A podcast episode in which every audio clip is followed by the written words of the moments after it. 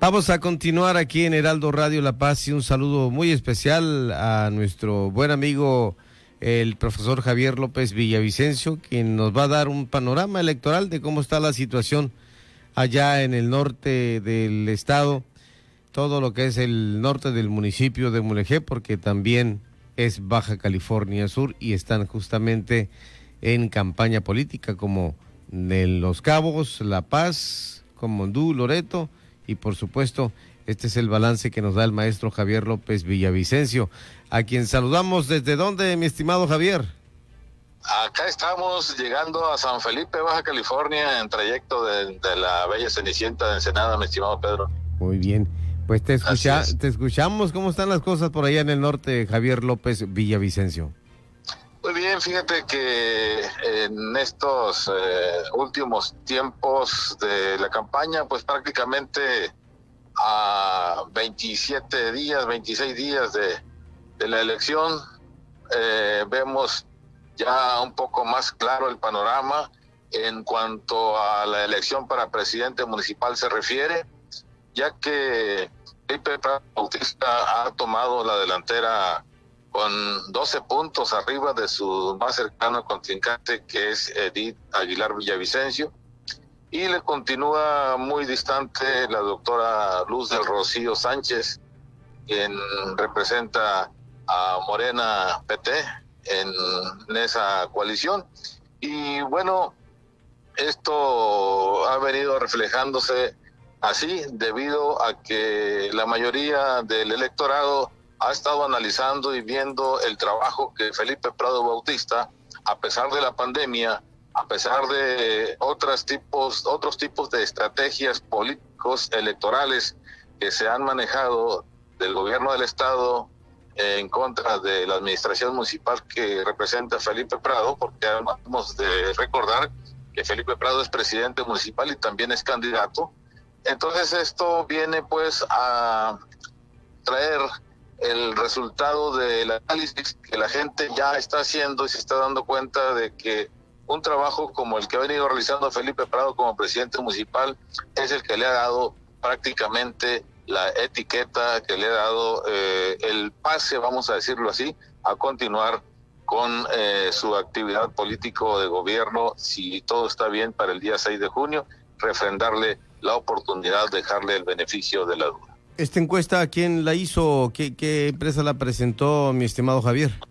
Estos resultados se han venido dando eh, en diferentes puntos por a través de encuestas telefónicas. Son dos ya las eh, empresas que lo han venido manejando. Y bueno, eh, no tengo el dato preciso de, la, de las empresas. Ahorita pues sí me agarras acá en, en cartera, como te digo, en trayecto San Felipe. Pero sí tenemos eh, claro que es el, resultado de lo que se ha venido manejando. ¿De cuántos puntos eh, estamos hablando de diferencia? Estamos hablando de, diferencia de 12 puntos que favorecen prácticamente a Felipe Prado. A Felipe Prado para una reelección, ¿no? Una reelección, así es. Y todo lo, más, lo más eh, coincidente en las opiniones de la gente es precisamente que a pesar de las circunstancias por las que le ha pasado, le ha tocado pasar a Felipe Prado, y ninguna otra administración en la historia del municipio de Mulegé lo había sufrido así como una pandemia, aparte pues de los embates políticos electorales que, ya mencionamos. Perfecto. ¿Será el mismo eh, trato eh, ciudadano en esta campaña político-electoral que se verá reflejado en quienes contienden hacia las diputaciones, estimado, tanto federal como locales. Sí, definitivamente se observa lo mismo, es el mismo trato, eh, están dándole la confianza a Ramiro González Navarro para el distrito 14, eh, a Italia Valenzuela para el distrito 13, ambos candidatos pues del de, partido Nueva Alianza.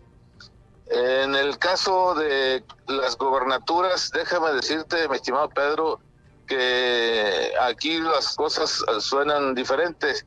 Se escucha muy bien eh, últimamente el avance del profesor Víctor Castro Cosío, quien encabeza en el municipio de Mulegé las preferencias eh, sobre su más cercano contrincante y seguidor, que es eh, Francisco Pancho Pelay. Bien, Esas, e, esa es la diferencia. Para las diputaciones federales, ¿cómo andan?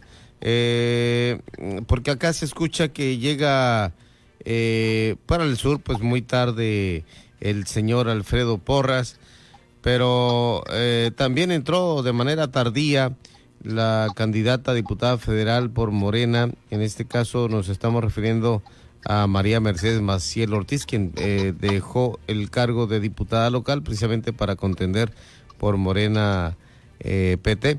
Pero la verdad no sabemos si esta situación se dé eh, en beneficio a otros partidos políticos, a otros candidatos o a los que buscan por Morena eh, llevar esta, esta batuta. En este caso, para las diputaciones federales, déjame decirte que es el mismo arrastre que viene trayendo Víctor Castro Cocido. Eh, vienen, vienen ahí eh, muy de la mano con él en este paso que se está dando en el municipio de Mulegé con las preferencias. Realmente esa es la situación que se vive. Bueno, ya esperaremos los resultados en otros municipios y cómo, cómo les va en el día de la elección, Javier. Sí, definitivamente la encuesta real será ese día, el día 6 de junio 2021. No habrá otra encuesta mejor que esa, la encuesta real, así le llamamos nosotros por acá, y sabremos pues que los resultados serán, eh, pues si se manejan los PREP, lo estaremos conociendo ya después del filo del mediodía los avances, pero el mejor resultado ya oficial pues será tal vez la madrugada del lunes 7 de, de junio, ¿no? Como se vayan dando las cosas, como se vayan arrojando eh, la, la, la, los datos, la información de las diferentes casillas electorales en el estado de Baja California Sur.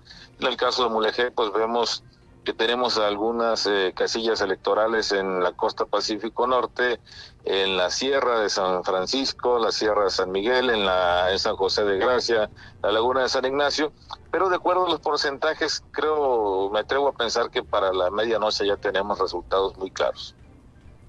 Perfecto. Pues sí, el 7 de junio, que es el Día de la Libertad de Expresión, justamente, habremos de tener ya las noticias más claras y despejadas sobre quién o quiénes ganaron la gubernatura, las alcaldías, las diputaciones locales y por supuesto las diputaciones federales y quienes además se van al Congreso del Estado por la vía plurinominal. Así será, mi estimado Pedro. Javier, ¿algún mensaje que nos quieras dejar ya para despedir esta transmisión? Saludarte de nuevo, qué bueno que ya estás de regreso, mi estimado Pedro, con tu auditorio que estaba muy pendiente de tu regreso. Eh, qué bueno que, que, estás bien y que todo sigue adelante, que, que la vida sigue y pues que libraste esta situación que ya muchos pasamos con anterioridad. Y bueno, pues ahora sí ya sabes lo que se siente. ¿Eh? Bendito Dios, a seguirnos cuidando, Javier, sí a seguirnos cuidando, claro que sí, porque nosotros todavía estamos chamacones, no, no nos ha tocado la vacuna. bueno, es una oportunidad que nos da el patrón, el de arriba, y pues bendito Dios que estamos aquí contando. Qué bueno, me da mucho gusto, un abrazo muy fuerte y fraternal para ti y toda la familia, mi estimado Pedro, igual para todo el equipo de colaboradores. Buen viaje allá, Guerrero Negro. Gracias. Mañana estaremos ya, primero Dios, de regreso en Guerrero Negro, sí será. Que estén bien. Saludos, Javier. Javier Gracias. López Villavicencio. Saludos, Pedro. Muy buenas